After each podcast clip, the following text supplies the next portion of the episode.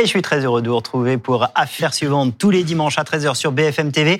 On a laissé Dominique se reposer encore un petit peu ce week-end. Guillaume Fard va m'accompagner. Bonjour Guillaume. Bonjour Philippe. Ravi de vous retrouver. Également. Costume trois pièces, parfait. On est, prêt pour Dans le thème d'affaires suivantes. dans le thème d'affaires suivantes. Alors, on va commencer. Une affaire, d'abord, à peine croyable. Deux parents originaires de Carcan, en Gironde, ont été interpellés en Espagne le 21 décembre dernier. Ils sont soupçonnés d'avoir voulu assassiner, j'ai bien dit assassiner leur fils de 5 ans seulement, un sacrifice qu'ils comptaient réaliser dans le désert du Sahara. Ils considéraient leur fils comme possédé. Camilla Judice. Quel sombre scénario a été déjoué dans les étendues désertiques du Sahara? En Espagne, juste avant qu'ils ne traversent la frontière, deux Français, un couple, sont interpellés, accusés par des témoins d'avoir un projet funeste pour leur fils de 5 ans. On parle dans un premier temps d'un parcours initiatique. Ça effectivement parce que euh, euh, une amie de la famille le déclare et euh, ça va dans d'autres versions jusqu'au sacrifice. La difficulté, ça a été vraiment dans un temps très court de, les intercepter de manière à, ben, protéger et sauver l'enfant. hein. Un projet inquiétant, mystérieux, mais leur voyage n'était pas un secret. Avant de partir, le couple avait prévenu des voisins qu'ils s'absentaient pour plusieurs mois. Il voulait partir, euh, faire un, un raid au Maroc. euh, Mais bon, pour moi, il n'y avait rien de rien d'alarmant. C'est dans cette maison que le couple élevait son fils unique, scolarisé à domicile. La famille ne vivait pas pour autant coupée des autres. Les deux adultes étaient à la tête d'une école de musique. Ils participaient à la vie de leur commune de 2500 habitants. Mais la personnalité du père présente des éléments troublants. Flo, effectivement, est un homme assez charismatique. hein. Il, parle bien, il se défend très bien. Euh, je sais que lors d'une conversation, il m'avait expliqué que, que c'est un enfant issu de la DAS, euh, donc avec un, un lourd passé également. Fin octobre déjà, l'homme avait attiré l'attention des autorités. En pleine tempête Kiaran, il avait été hospitalisé d'office en psychiatrie après avoir été découvert dans les bois, nu et tenant des propos incohérents. Cette affaire pose évidemment beaucoup de questions. On va essayer d'y voir un peu plus clair avec euh, nos invités. Daniel Picotin, bonjour. Bonjour. Merci d'être avec nous. Vous êtes avocat spécialiste des dérives sectaires, de l'emprise mentale. Johanna Rosenblum, bonjour. Bonjour. Merci d'être avec nous. Sujet que vous connaissez bien. Euh, Vous êtes psychologue, euh, clinicienne, consultante BFM TV. Julien Lestage est également avec nous. Bonjour. Merci d'être avec nous. Journaliste au journal Sud-Ouest. C'est vous qui avez sorti cette affaire. D'abord, Daniel Picotin, on, on est prudent, euh, mais des parents qui parlent d'un enfant possédé qu'on va sacrifier dans le désert, est-ce que ça a tout d'une dérive sectaire? Ça a tout de l'apparence d'une dérive sectaire, parce qu'on parle d'une traversée initiatique dans le désert, on parle de sacrifice euh, d'enfants, un peu comme Abraham euh, et Isaac. Euh, les parents, je crois, s'appelaient en second prénom Gabriel et Marie. Enfin, il y a tout un tas d'éléments, effectivement, qui ressemblent à ça, ou que je satanique, l'enfant possédé, avec l'exorcisme initiatique, mais rien ne prouve que c'est une secte, parce que, en fait, on a aussi un cas psychiatrique, manifestement. Oui. Ça, c'est les enquêteurs qui le disent à l'ESPAR. On nous dit, lors de la tempête Syrian, euh, en Médoc et à Castelnau, il est resté un, un jour ou deux nu sous une tente. Il est parti au CHU Périns, euh, notre centre régional Ouais. euh, psychiatrique. Donc je crois qu'il a une pathologie. Est-ce une paranoïa euh, Est-ce une un schizophrène avec hallucination? C'est possible. Mais j'attire l'attention sur le fait que si c'était le cas et que sa femme soit elle-même atteinte d'un syndrome auquel est suivie, il y aurait le, le- le code pénal qui pourrait très bien dire qu'il n'y a pas de responsabilité Bien sûr. pénale, car il y aurait un trouble psychique du discernement. Julien Lestage, euh, qu'est-ce qu'on sait de ce couple, vous qui, qui avez révélé cette information, qui avez enquêté sur l'entourage aussi de ce couple? Qu'est-ce qu'on sait d'eux? Ben, bonjour à tous. Alors, il faut être prudent hein, quand même dans, dans, cette affaire. Euh. Alors, ce qui, ce qui est certain et ce qui apparaît, euh, c'est que moi, je les ai rencontrés à deux reprises dans le cadre de reportages que j'ai pu réaliser dans mon travail de, de localier. Euh, et j'avais rencontré il y a deux ans, deux ou trois ans, euh, des gens charmants avec plein de projets, une école de musique rayonnante, et puis euh, et puis des gens euh, bah, euh, formés au conservatoire, de très bons musiciens, et puis avec des projets, euh, d'importants projets euh, autour de la commune avec leur école de musique. Et j'ai pu rentrer dans leur domicile, euh, qui était un domicile bien tenu. Euh, j'ai même rencontré leur petit garçon à l'époque. Euh, voilà. Donc euh, ça, c'est le portrait de, de, de, de gens voilà charmants. Et euh, maintenant, quand, quand on, on fait une enquête de, une enquête de terrain, de, de, de voisinage, et qu'on s'intéresse davantage au couple, euh, les- il y a des traits de personnalité qui apparaissent qui en font pas pour autant, je le dis bien, hein, des, des, des assassins ou des gens dangereux. L'enquête le dira par la suite. Mais en tout cas, il y a des traits de caractère qui apparaissent. Le premier, concernant le père, on décrit quelqu'un d'assez colérique, pouvant être violent euh, même. Je, le témoignage d'une d'une maman qui avait mis sa sa fille dans, dans, dans, dans, alors pas à l'école, elle l'avait mis en cours particulier avec euh, avec lui et euh, à une ou deux reprises, euh, il lui aurait mis des coups sur la tête avec un avec un livre. la, la, la, jeune fille avait la, la, gamine avait pris peur et la maman l'avait retiré de, des cours de, de musique. Euh, pas, pas, ils avaient un chien pas toujours pas toujours très très gentil avec son chien. Enfin quelqu'un quelqu'un pouvant être agressif, colérique mais euh, et puis euh, et puis dans les conversations euh, euh très euh, très sûr de lui, euh, coupant la parole régulièrement à, à sa compagne, prenant le dessus, voilà. Ça c'est un point, pardon, je, je, je m'arrête là-dessus un instant. Je reviens vers vous dans, dans un moment, mais Johanna, effectivement, c'est intéressant de comprendre les rapports qu'il va y avoir dans ce couple. Ça va être l'enjeu de cette enquête, de savoir notamment si lui était plus dominant, mm. euh, et si elle était sous emprise ou si les deux avaient ce même projet qui reste encore évidemment à définir. Oui, et puis vous savez, au niveau de la personnalité, de la santé mentale, il y a un parcours. On a une personnalité il y a trois ans avec des caractéristiques. Il y a trois ans, il était peut-être colérique, légèrement euh, dans la dans la dominance dans le couple, avec des accès d'autorité. Et puis, durant ces trois années, ben sa personnalité évolue vers le bon ou vers le moins bien. Et là, apparemment, plutôt vers une décompensation, puisqu'en novembre, il a eu une hospitalisation de quelques jours. Il a été retrouvé nu dans une tente en pleine forêt. Il a été hospitalisé d'office, c'est-à-dire pas à sa demande. On l'a hospitalisé d'office. On a considéré qu'il avait besoin de soins. Ça veut dire qu'il y a aussi un dossier médical dans lequel il y a soit euh, quelques symptômes euh, inquiétants, soit un diagnostic qui est été posée au regard de son parcours médical les dernières années. Julien le stage, est-ce que vous avez le sentiment, et là encore euh, la prudence des faits, vous avez raison de le rappeler, que sa femme était peut-être sous emprise? alors, euh, ça, c'est ce que décrivent les gens qui les connaissent et leurs élèves. Euh, ils décrivent euh, un couple, euh, lui, lui dominant en fait, hein, euh, prenant toujours la parole, lui coupant la parole. Mais, mais pour autant, il y a deux ou trois ans, j'ai eu un, le témoignage d'une élève qui me disait que ils, quand ils organisaient leurs cours de musique au, au, centre d'enseignement musical, ils venaient avec des, des vidéos, des vidéos politiques. Euh, qui n'avaient absolument rien à voir avec la musique, euh, des vidéos assez anti-système. Euh, et, euh, et ces, ces, vidéos avaient dérangé les, certains élèves qui avaient décidé bah, d'arrêter les cours de musique parce que il m'avait dit dans le cadre d'un témoignage, hein, ces, ces, personnes m'avaient dit, bah, nous on n'est pas, on, est, on vient pas au cours de musique pour pour voir les, pour venir voir des, des vidéos anti-système ou anti-gouvernement ou anti-école parce que ils auraient déclaré euh, et ça se confirme par la suite que pour rien au monde, ils mettraient leur enfant à l'école parce que l'école, à l'école, on y apprend n'importe quoi, on y fait n'importe quoi, et c'est une des raisons pour lesquelles ils avaient leur euh, leur euh, leur enfant euh, en instruction à domicile. Je tiens à souligner un point, c'est que quand quand il peut y avoir un problème dans une famille et qu'un enfant est en difficulté ou qu'un enfant présente des signes, des signes qui peuvent être inquiétants, à l'école, la communauté éducative, elle peut l'observer, elle peut faire un signalement, elle peut appeler les parents.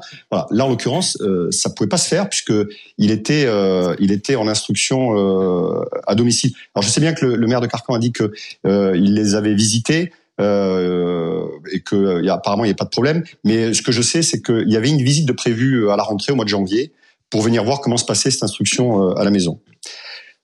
Mais ça, ça on voit qu'on est dans, dans, une affaire qui est un peu à la frontière entre le complotisme, les dérives, les dérives sectaires. On est un peu dans cette zone grise. Euh, c'est quelque chose que vous voyez l'un et l'autre dans, vos pratiques professionnelles euh, respectives, le fait que euh, on peut être à la lisière du complotisme et basculer ensuite dans les dérives sectaires? Ce qui, à mon avis, est la lisière, d'abord, c'est que l'enquête n'est pas finie. Elle commence tout juste. Seule l'enquête pourra dire quelles sont des pratiques du père, euh, parce qu'on a aussi des gourous euh, qui ont des grosses pathologies euh, psychiatriques et qui peuvent être responsables pénalement pour autant. Ça, c'est des experts qui le diront. Donc, effectivement, moi, il y a deux choses qui m'interpellent. c'est espèce de, d'abord, le fait l'enfant soit pas scolarisé, alors qu'il a 5 ans. Ça, déjà, il y a une anomalie manifeste. Il faut un enseignement à la maison. Était-il fait, pas fait On ne sait pas. Deuxièmement, ce qu'a dit le journaliste d'investigation de Sud-Ouest, à savoir que les enfants dans une école de musique euh, lisez, entendez, voyez des euh, vidéos qui étaient complotistes ou autres. Ça, c'est absolument anormal, totalement anormal. Et souvent, beaucoup de gourous ont toujours euh, un peu ce discours justement complotiste ou autre. Donc là, ces éléments, je dirais, qui s'ajoutent au dossier, euh, commencerait à tendre, à tendre vers éventuellement une dérive sectaire, peut-être individuelle. Mm. Moi, j'ai connu des groupes de famille hein, sur deux, trois sujets. L'enquête le dira. Voilà, il faut, il faut rester prudent. Pour l'instant, c'est votre plateau, vous ouvrez toutes les hypothèses. Je crois que c'est une investigation qui est en cours. Euh, c'est un, un dossier euh, particulièrement lourd quand même, parce que si vraiment il s'était passé à, à, à exécution, euh, c'était lourdissime. J'allais en venir à cet acte, Johanna, parce que c'est ça qui nous a tous interpellés. C'est comment un père, comment une mère Mm. peuvent imaginer, comment rentre-t-on dans un état d'esprit, je ne sais pas si on peut appeler ça Ouais, comme ouais. ça, euh, où on est prêt à aller sacrifier, encore une fois, l'enquête nous le dira, sacrifier leur fils de 5 ans. En, en- en regardant les faits et en écoutant Monsieur le stage, on voit quand même bien, euh, bien qu'il y a beaucoup de caractéristiques d'une dérive sectaire. Je voudrais rappeler que en fait, il n'y a plus vraiment de définition, on ne caractérise plus une secte à proprement dit. On parle de critères élaborés par des, une- des commissions parlementaires qui permettent de définir les critères d'une dérive sectaire. Et c'est la Mivilude sur son site, hein, on peut regarder, la mission interministérielle de vigilance et de lutte contre les dérives sectaires, qui établit ces points. Donc on peut avoir et une pathologie, un trouble psychique, qui peut justement, entre autres, expliquer cette faculté à dériver vers une, vision complotiste des choses, une vision dysfonctionnelle, voire euh, mystique de la vie. Là, on voit qu'il y a un dévoiement de la liberté de penser et notamment de la foi. Le rite initiatique et le sacrifice, c'est un dévoiement de la foi et de la religion. Euh, une perte peut-être de libre arbitre et d'esprit critique de la part de la mère de famille, un enfant qui n'est plus scolarisé, une, une vie de famille un petit peu antisociale, en marge. Il faudrait savoir si l'enfant aussi recevait suffisamment de, soins médicaux. Il y a quelque chose voilà, de mystique qu'on a du mal à percevoir et qui vont dans le sens de la dérive sectaire. Mais ça ne veut pas dire qu'on doit rejeter aussi le fait que le père de famille ait des difficultés de santé mentale. Vous, vous citiez la, la, la MIVILUD, qui est la mission interministérielle de, vigilance et de lutte contre les, dérives sectaires. Euh, Cette MIVILUD indique que depuis deux ans, euh, trois ans, le, le nombre euh, de dérives sectaires est en très forte augmentation.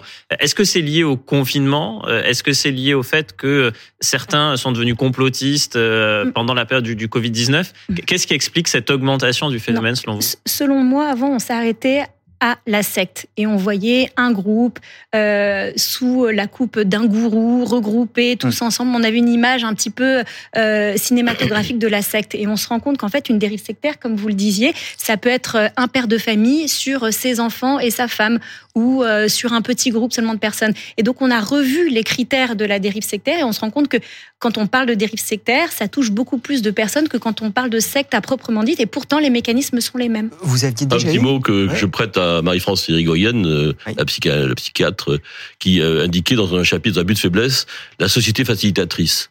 La société facilitatrice, c'est l'information qui passe par les canaux uniquement internautes, c'est l'écroulement des religions, l'écroulement des partis politiques, des syndicats, etc., etc. Il faut se reporter à cet ouvrage très intéressant. Euh, effectivement, on est très perméable aujourd'hui, plus que jamais sans doute, curieusement. On est évolué et très fragile par rapport aux dérives sectaires. Julien Lestage, euh, que disent les voisins, que dit l'entourage de, de ce couple? Alors, il y a deux. Il y a. alors, il faut se représenter le village de Carcan. Hein. Nous sommes dans le Médoc, une zone rurale, une cinquantaine de villages. Euh, Carcan, c'est 2400 habitants, donc tout le monde, tout le monde se connaît. Hein. C'est, euh, on, on y vit bien à Carcan. C'est, euh, c'est une bourgade paisible. Euh, alors, c'est les mois, hein. c'est euh, les mois, et puis les gens sont stupéfaits. Alors, il y a des gens qui sont, qui ont même une réaction, on le voit sur les réseaux sociaux un peu agressive, notamment par rapport au traitement qui a été fait par la presse de, de, de ce dossier. Et puis il y a des gens qui sont moins, un peu moins surpris. Alors, beaucoup, quasiment personne ne pense qu'ils auraient pu faire du mal à leur enfant. Ça, ça, ça revient en boucle. En revanche, euh, euh, puisque j'ai eu des témoignages très précis, hein, euh, il y a des gens qui, euh, qui disent, mais euh, oui, ils, ils avaient. Alors, on parle de dérive sectaire. Pour l'instant, il encore une fois, il faut être prudent. Mais ce qui est certain, c'est qu'ils avaient un discours. Et ça, les gens le disent, les témoins le disent, euh, les témoignages que j'ai le disent. Il avait un discours très, ils, ils avaient un discours très anti-système, tout en tout en étant dans le système, hein, puisque Mmh. je crois qu'il avait il avait candidaté pour être pour être chargé de communication à la mairie de Carcan et le poste lui avait été refusé parce qu'il n'avait pas les diplômes. Donc tout en étant très anti-système, ils étaient dans le système et avec leur école ils rayonnaient. Et les témoignages des gens autour, hein, euh, dans le voisinage, disent euh, des gens qui sont fâchés avec eux, d'autres pas, mais ils disent euh, euh, voilà, euh, elle était bah, elle était soumise, lui était euh, dominant, euh, parfois agressif, et quand on pouvait discuter avec lui, euh, il, tenait des discours, il s'intéressait euh, après la, alors ça c'est une interrogation que tout le monde peut avoir, mais après la vie, euh, la mort, qu'est-ce qui se passe? Il, euh, il il abordait des, des, des thématiques un peu mystiques, ça ça revient aussi. Euh, donc dans le voisinage, euh, au moins au moins trois voisins me disent que il commençait à, à se poser des questions. Pour autant, euh, on voyait ce petit garçon euh, circuler avec sa maman, avec sa bicyclette. Il y avait, il, y a, je n'ai absolument aucun témoignage qui, qui, me, qui me dit ou qui me revient que le petit, le petit garçon euh, pouvait être, être maltraité. Mmh. Merci beaucoup. Donc, il y a, il y a à la fois de la surprise et en même temps euh, des gens qui ne sont pas tout à fait étonnés euh, de, de, de, de, ce qui se passe aujourd'hui, en tout cas de ce voyage et de, et de ce départ euh, un petit peu, un petit peu inopiné au dernier moment. Merci beaucoup, Julien Lesage. Merci pour tout votre travail. Passionnant d'avoir toutes ces informations grâce à vous. Je renvoie évidemment vers euh, vos articles sur le site de, Sud-Ouest. Euh, merci à vous deux pour vos expertises, vos analyses. On va continuer évidemment à suivre euh, cette affaire. Vous restez avec nous. On va se retrouver dans un instant pour évoquer l'énigme du sarcophage de béton. Qui a tué Aurélie Vaquier C'était en janvier 2021. Cette jeune femme de 39 ans était retrouvée dans le sol en béton de sa maison. Beaucoup de questions dans cette affaire. Son compagnon sera jugé à partir de mardi par la cour d'assises. Nous recevrons dans un instant l'avocat de Samuel.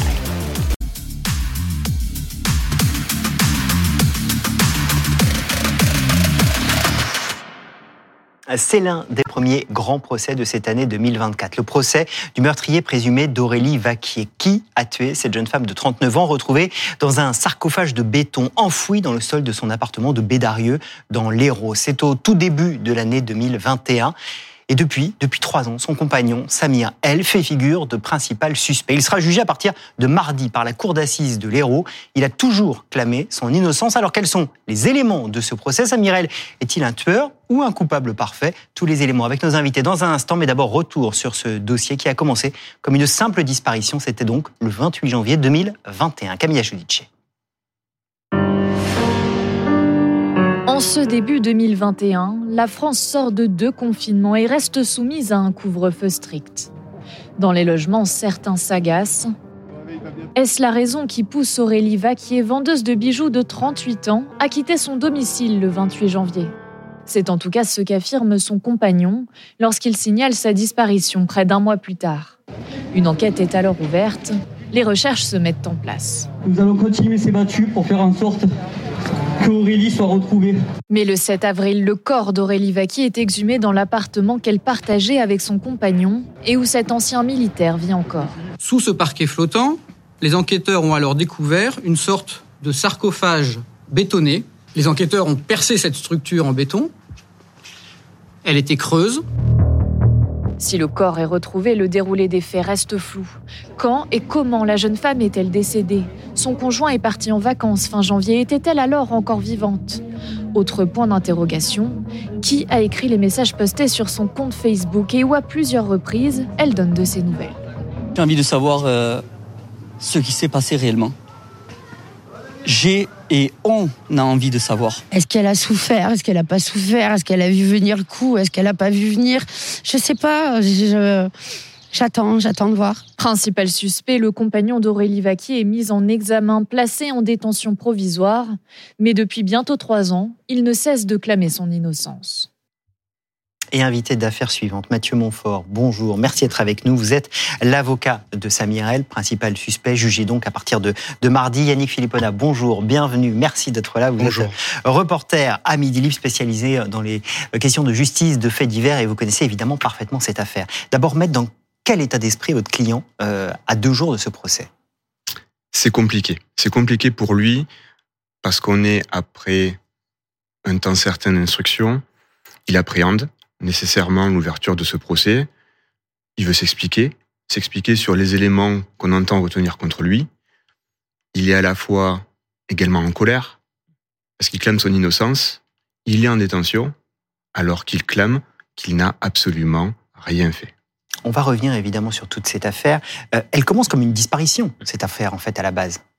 Oui, on est euh, fin, fin janvier 2021 mais ce n'est que le 23 février, soit quasiment un mois après, que, que Samirel va signaler à la gendarmerie la disparition de sa compagne et un peu sous la pression du, frère d'Aurélie Vaquier, Jérémy, qui ne comprend pas, pourquoi il n'a pas de nouvelles de sa sœur. Alors, il y a, ce signalement et les premières investigations pour tenter de la retrouver.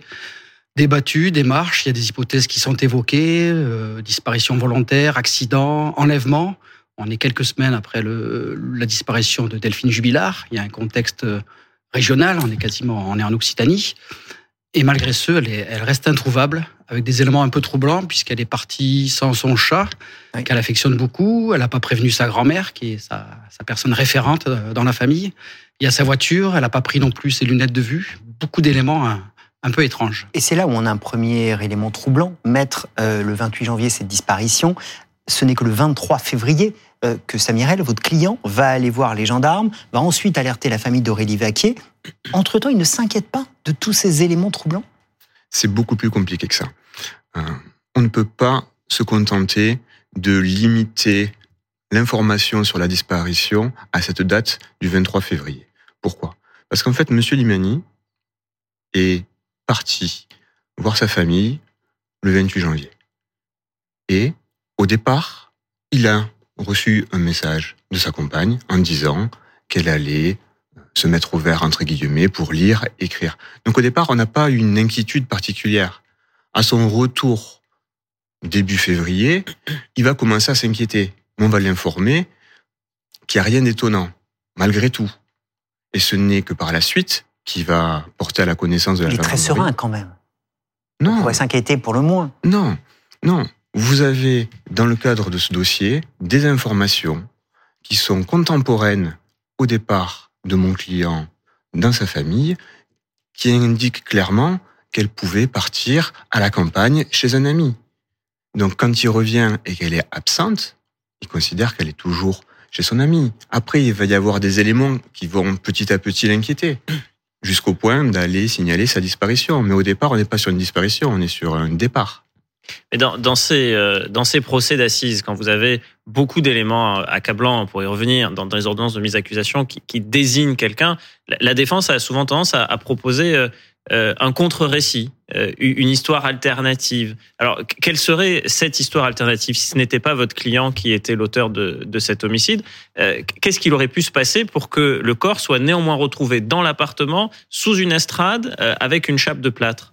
Alors, moi, je propose pas d'autres scénarios. Voilà. C'est pas mon rôle. Moi, je défends.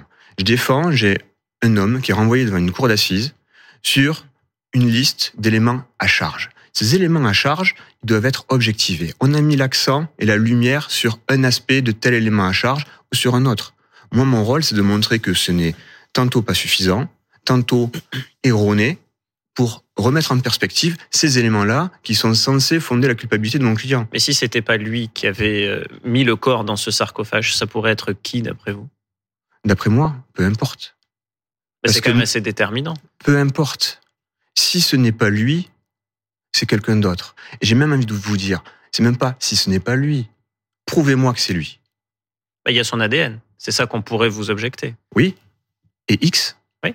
Mais justement, d'où ma question sur le, le récit alternatif. Qui pourrait être, euh, à qui est-ce qu'on pourrait rattacher cet autre ADN qui a été également retrouvé? Dans le cadre du dossier, il y a eu des prélèvements d'ADN, des proches, des moins proches qui ont été faits. On n'est pas en train de dire c'est telle personne ou telle personne. Non. On a sur cette bâche l'ADN de mon client. Bien évidemment, parce qu'il fait réalise des travaux, c'est normal de trouver son ADN dessus. Ce qui l'est moins, c'est de trouver un ADN non identifié, à Bédarieux, sur un élément, sur une scène de crime singulière, alors qu'on a fait un environnement et ça ne matche pas. Et il y a le témoignage de cette femme qui le voit couvert de plâtre euh, parce qu'il voulait lui vendre un téléphone portable, son Bien téléphone sûr. portable. Et s'il est couvert de plâtre, est-ce que c'est pas lui qui est en train de réaliser cette cha- fameuse chape? C'est exactement ce que je vous disais tout à l'heure. On prend un élément à charge, on y met la lumière sans regarder objectivement ce qui se passe. La chose la plus importante sur l'intervention de ce témoignage, il faut regarder quand est-ce que cette personne indique s'être déplacée au domicile et avoir fait cette constatation. Et le mettre en parallèle avec les éléments d'autopsie, par exemple. Et on verra alors tout simplement que ça ne matche pas.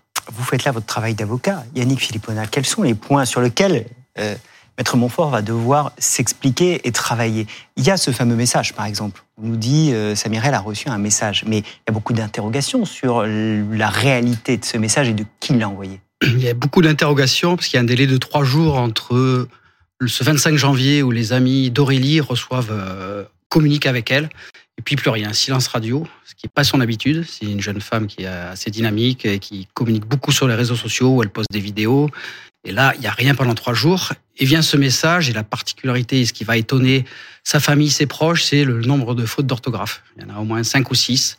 C'est pas l'habitude d'Aurélie. Elle est très tatillonne sur, sur l'orthographe et elle, indique effectivement sur ce message qu'elle va partir quelques jours se, se, reposer, lire, faire autre chose, mais ça, il y a quelque chose qui colle pas.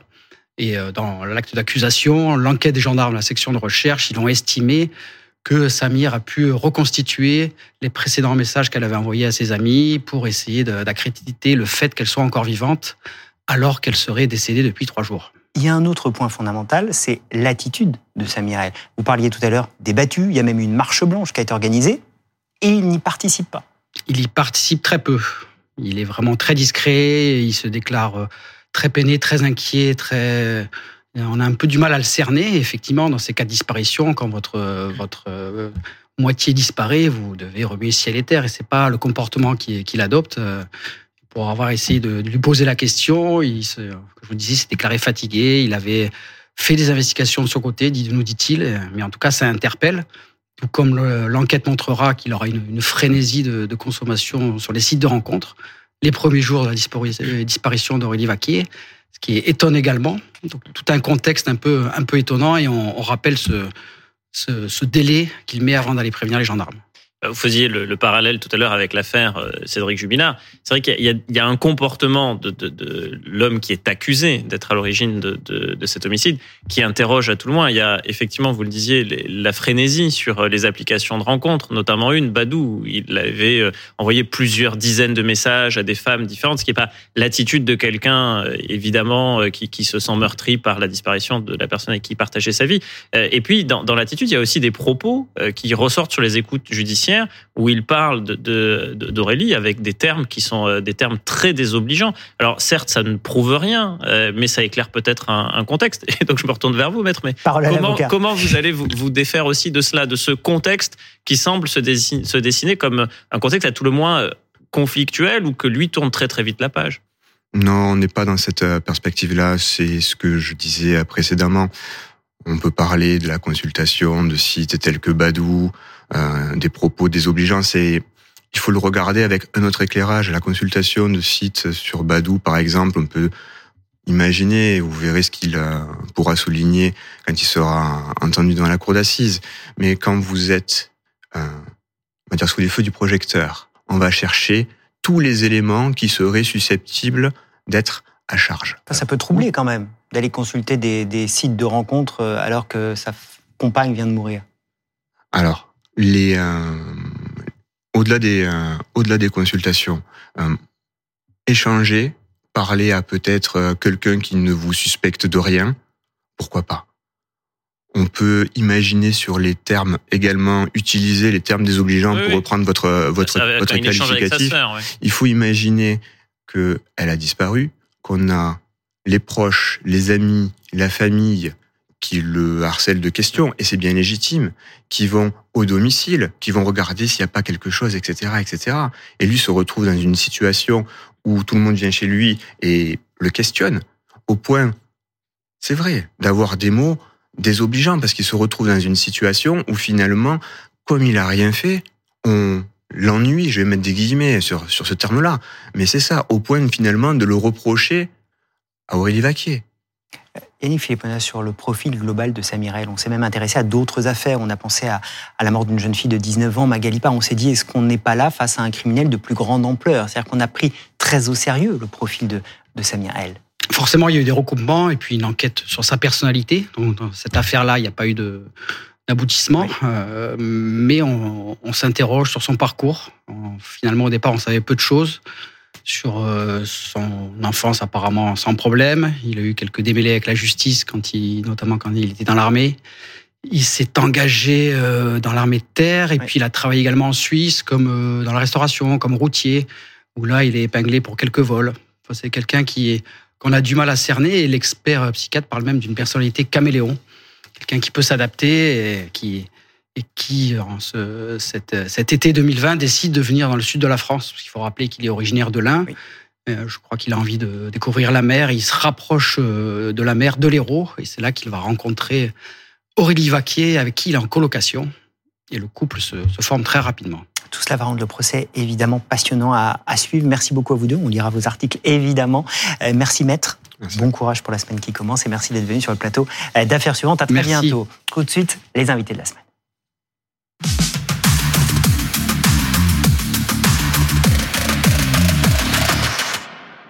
Y aura-t-il un troisième procès Nicolas Zepeda? Euh, Ce jeune homme de 33 ans a été condamné en appel fin décembre à 28 ans de prison pour le meurtre de son ex-petite amie Narumi Kurosaki. Ses avocats ont annoncé un pourvoi en cassation. Il faut dire qu'à l'issue de ce procès, il reste encore de nombreuses zones d'ombre. Duel d'avocats. Dans un instant, avec Randall Schwerdorfer, avocat euh, du petit ami de Narumi Kurosaki, et Renaud Portejoie, avocat de Nicolas Zepeda. Mais d'abord, retour sur cette affaire avec Célia Jusredi. Ce mois de décembre 2023, c'est la première fois que Nicolas Zepeda le reconnaît.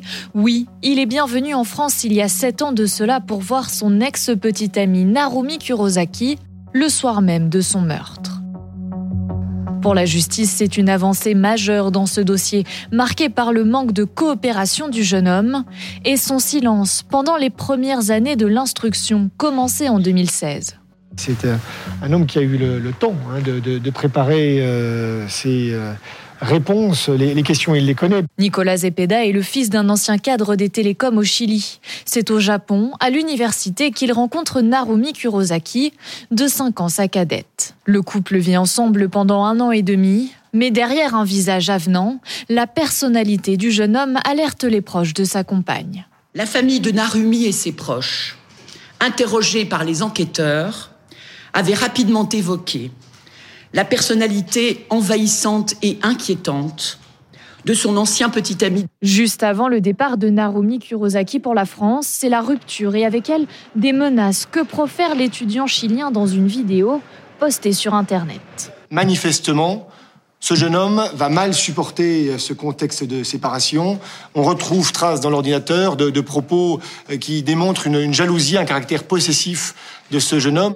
Une tendance aussi à la manipulation et à la recherche du pouvoir, selon les experts psychiatres et psychologues chargés de l'examiner.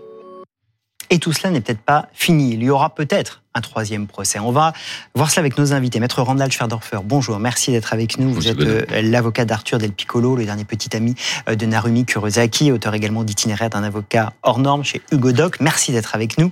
Euh, Maître Renaud Portejoie, bonjour. Soyez le bienvenu également. Vous êtes l'avocat euh, de Nicolas Zepeda, condamné donc pour la deuxième fois en appel.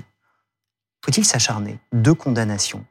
Il clame toujours son innocence Il a clamé son innocence durant tout son procès, mais depuis le début de l'enquête en réalité. hein. Ça fait sept ans que Nicolas Zepeda clame son innocence et prétend qu'il est victime d'une erreur judiciaire. Donc dans une certaine logique, il dispose d'une voie de recours, à savoir euh, du pourvoi en cassation. Il a décidé immédiatement après sa seconde condamnation de régulariser un tel recours. Puis nous verrons dans les prochains mois si la Cour de cassation nous donne raison et si un troisième procès est engagé. Est-ce qu'il a raison de clamer son innocence au regard de ce qui reste encore lacunaire à l'issue de ce procès? Des morceaux de vérité qu'on ne connaît pas Alors, euh, pour être très clair, c'est un dossier euh, criminel sans corps. C'est la difficulté du dossier. La cour d'assises a dû répondre à, quatre questions. Est-ce que Naruimi est, morte? Euh, Comment est-elle morte? Euh, A-t-elle été tuée? Et si on l'a tuée, qui l'a tuée? Et qu'a-t-on fait de son corps? La cour d'assises a répondu deux fois à toutes ces questions. Une première fois à Besançon, une deuxième fois à Vesoul. Euh, une troisième fois, je pense que la cour d'assises répondra la même chose. Le dossier ne changera pas. Le dossier de Besançon était le même qu'à Vesoul. Donc, à partir de ce moment-là, il y a peut-être aussi un moment où il faut affronter la réalité.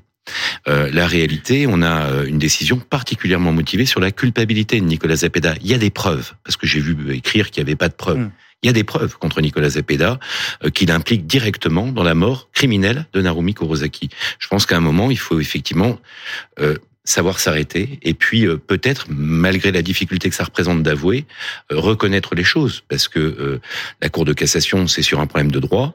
Euh, une fois que c'est épuisé, euh, il y aura euh, la peine, l'exécution de la peine, l'aménagement de la peine. Et là, à ce moment-là, il va bien falloir, euh, à un moment, accepter la réalité. On a progressé dans ce procès.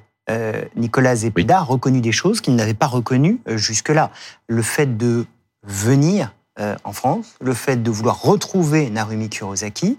Euh, que dit-il de la manière dont ça s'est passé? Parce qu'il a détaillé la manière dont les retrouvailles se sont passées. Alors, très clairement, Nicolas Zepeda avait prétexté une rencontre fortuite euh, une venue en France pour d'autres raisons. Durant ce second procès qui vient de, de s'achever, il a reconnu dès le départ qu'il était venu essentiellement pour retrouver Narumi, dont il venait de se séparer. Il a expliqué que dès le départ, dès son arrivée en France, il rejoint Besançon et il cherche à retrouver Narumi et tente de forcer une rencontre fortuite. Ils se rencontrent au bout de 3-4 jours et cela se passe plutôt bien. C'est un fait, à savoir que Narumi ne semble pas effrayée à l'idée de le revoir.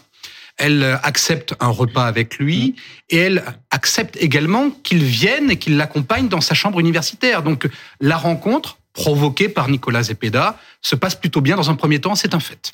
Que nous disent ces, si le terme d'aveu, en tout cas cette reconnaissance de la réalité de ce qui s'est passé?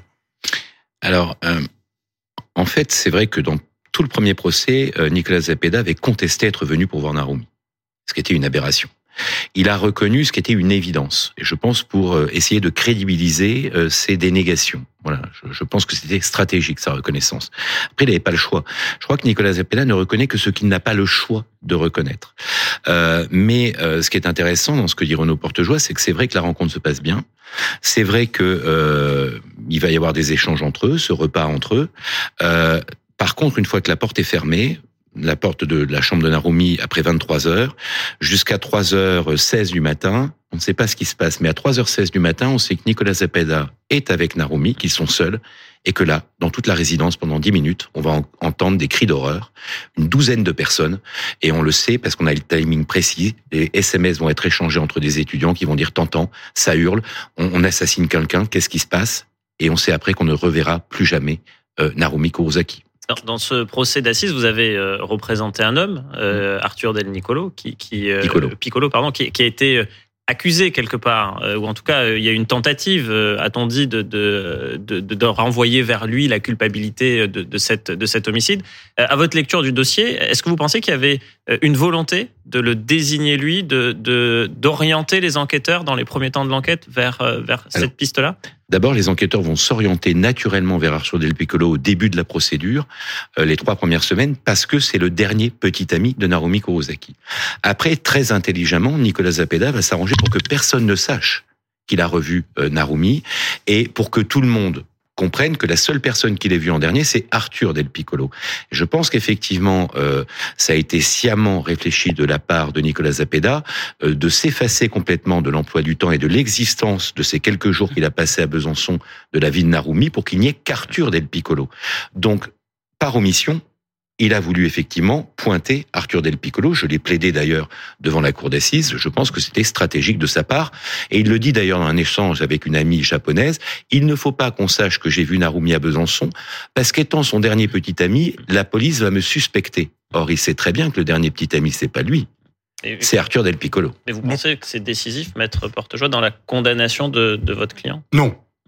Non, non, non, non. On prête une malice à Nicolas Zepeda à ce sujet. Bon, je comprends ce que, ce que vous dites, mais euh, là n'est pas l'essentiel. Il y a un certain nombre d'éléments à charge. Vous avez évoqué la question des cris. Oui. Quelle version livre euh, euh, votre client? C'est bien le problème, c'est qu'il n'a pas de version satisfaisante, je le dis comme je le pense, étant son avocat, lorsqu'on le confronte à cette réalité, parce qu'il y a dix témoins qui ne se connaissent pas, qui évoquent de façon unanime des cris avec un euro d'attache très précis, on ne peut pas l'inventer personne d'autre n'a été victime d'une agression ce soir-là. Donc, de façon logique et légitime, je pose la question à Nicolas Zepeda. Attendez, on ne peut pas simplement dire ça n'est pas moi. Il faut proposer un scénario alternatif. Il faut proposer au juré une explication à ces cris. Et les réponses de Nicolas Zepeda à ce sujet, comme sur d'autres sujets, ne sont pas satisfaisantes. Et vous ne doutez pas, vous, à ce moment-là? Ben, La question n'est pas de savoir si un avocat doute de son client. La vérité judiciaire, au risque de choquer, ne m'intéresse pas. Ce qui m'intéresse, c'est le dossier, et c'est l'audience. Mais comment défend-on quelqu'un qui ne s'explique pas sur le moment clé où tout s'est passé? C'est pas qu'il ne s'explique pas, c'est qu'il n'apporte pas de réponse en réalité. Il dit j'étais sur place avec Narumi Kurosaki, je ne sais pas ce qui s'est passé, je n'ai pas entendu ni elle ni moi les cris euh, qui existent. Hein, ce sont c'est une réalité. Vous comprenez aisément que les jurés n'ont pas pu se satisfaire de ces explications. Je l'entends aussi, et j'ai fait aussi tout ce que j'ai pu. Je le dis, je le répète, pour confronter Nicolas Zepeda à ces éléments. Je crois que c'est le rôle de l'avocat de la défense, non pas d'accompagner aveuglément un accusé dans une sorte de suicide judiciaire, mais aussi de le confronter aux éléments à charge quel qu'il soit. Ça fait partie de mon travail. Et je l'ai, je lui ai posé ces questions-là, délicates, parce qu'il me semblait utile que ces questions émanent de la défense elle-même. Mais si ça n'est pas lui, qui d'autre? C'est toujours la même question qui revient. Euh, Il y, a des éléments qui sont des éléments lourds. Sur cette base-là, il est condamné. Euh, si ça n'était pas lui, qui est-ce que cela aurait pu être, d'après vous? Concrètement, sept ans après les faits, nous n'avons aucun scénario alternatif à proposer. C'est-à-dire que nous ne pouvons pas apporter d'explication à la disparition de Narumi Kurosaki. Il y a un certain nombre d'hypothèses qui ont été évoquées ici ou là, l'évaporation, euh, la rencontre avec quelqu'un d'autre. Euh, tout cela a été écarté, je le dis de façon, je pense, euh, objective euh, par les services enquêteurs, et ne reste aujourd'hui que l'accusation de Nicolas Zepeda. Donc nous avons passé trois semaines avec ces accusations et ces réponses qui n'étaient pas satisfaisantes. J'ai réponse, oui, pour le moins, pardon, évasive euh, sur Mm. ces explications-là. L'autre point de détail, c'est celui des préservatifs, puisqu'ils ont fait l'amour cette nuit-là, en tout cas, c'est ce qu'ils disent. Euh, et la juge va interroger euh, Nicolas Zepeda à plusieurs reprises. Euh, ces rapports étaient-ils protégés? Toujours, Monsieur le Président. Et pourtant, on n'a pas retrouvé de préservatif dans la chambre. Dans mes souvenirs, dit Nicolas Zepeda, j'avais l'habitude de jeter ça par le WC. Et les emballages? Demande le président. Nicolas Zepeda reste évasif, sans certitude. J'aurais pu les mettre dans la poubelle. Il n'y a pas d'emballage. C'est un gros problème. Il n'y a pas de traces non plus d'un rapport sexuel. Il n'y a pas de traces de sperme. Euh, il n'y a aucune, il n'y a pas d'ADN de Nicolas Zapeda sur le lit, à part sur un morceau de l'oreiller, mais pas sur le lit. Quand on fait l'amour une fois, deux fois, trois fois, même à l'économie, on laisse des traces, on transpire un peu. Il n'y a rien, il n'y a aucun élément permettant d'accréditer l'existence de ces rapports sexuels. Après, je tiens à dire une chose, parce que vos vos questions euh, à tous les deux sont exactement les questions très précises auxquelles on, on réfléchit les jurés et qui les ont amenés à répondre oui, il est coupable. Euh, Je, dois dire, et je, vais rendre hommage quand même au travail qu'a fait Renaud Portejoie et Sylvain Cormier, les avocats de la défense, ils ont tout fait. Jacqueline Lafont avait déjà tout fait. Ils ont été aussi loin que puissent aller des avocats de défense. Pour faire parler un homme. Pour faire parler, je, pense aussi à un moment, pour faire parler un homme. Ce sont pas des surhommes, ces avocats. Et euh, à un moment, euh, eh bien, écoutez, deux fois, le résultat était le même, avec deux défenses très différentes entre le premier et le deuxième procès. Je pense qu'il y a un moment, vous avez raison, il faut accepter une certaine réalité. Ce serait intéressant qu'un jour, Nicolas Zepeda dise la vérité, parce que je crois qu'on est tous convaincus de sa culpabilité.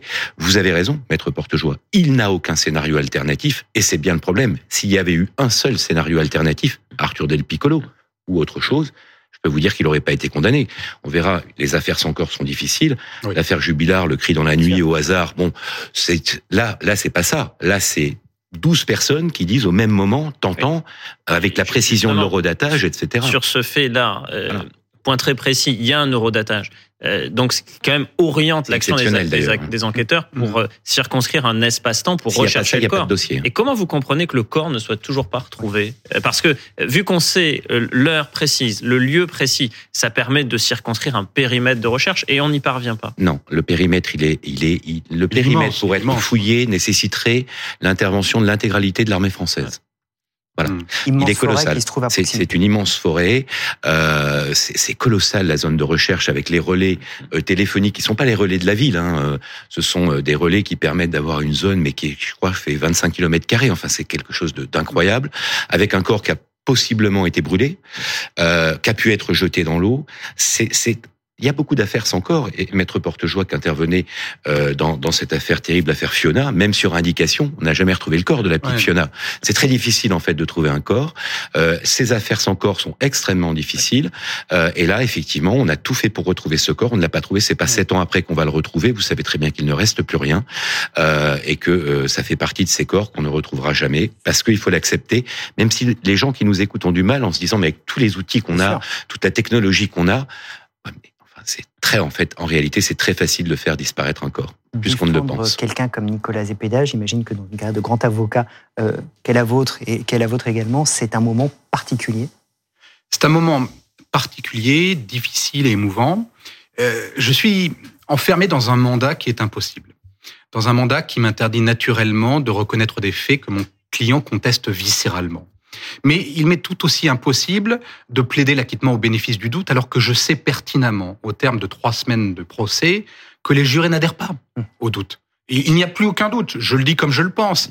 Donc je m'évertue dans la limite qui est la mienne de participer à la manifestation de la vérité, de le confronter aussi aux, contradictions qui sont les siennes. Il reste deux zones d'ombre, hein, on peut le dire, majeures dans, ce procès. Euh, le lieu d'inhumation de, de Narumi Kurosaki, vous l'avez évoqué très bien, c'était une zone qui est potentiellement, si on suit l'accusation, très importante. Donc, euh, malheureusement, sept ans après, euh, plus aucun espoir de, de, retrouver Narumi. Il y a aussi une zone d'ombre, d'ailleurs reconnue par l'avocat général lui-même, c'est comment comment Nicolas Zepeda aurait donné la mort à Narumi Kurosaki dans le huis clos de cette chambre de 7 mètres carrés. Euh, on n'en sait rien, il n'y a pas de scène de crime, il n'y a pas de traces de sang, on parle d'un crime potentiellement à main nue, et c'est vrai que le mystère demeure. Et c'est avec toutes ces questions que sont repartis euh, les proches de Narumi qui espéraient avoir euh, au moins avec, quelques réponses. Avec un scénario criminel qui a pu être établi, hein, pas un scénario de cinéma, un scénario criminel très rationnel. C'est ce qu'on doit faire dans chaque affaire où il n'y a pas de corps retrouvé faire un scénario rationnel, cohérent par rapport aux éléments de preuve. C'est ce qui a été fait dans ce dossier. Merci beaucoup. Merci à vous d'être sur le plateau d'affaires C'était passionnant de vous entendre sur, sur ce procès et on verra s'il y a un troisième procès qu'on suivra, évidemment. Euh, on se donne rendez-vous, évidemment, dimanche prochain. Merci, Guillaume, de m'avoir Avec le retour de Dominique. Avec le retour de Dominique Rizet, en pleine forme après ses vacances. Passez un bon dimanche sur BFM TV.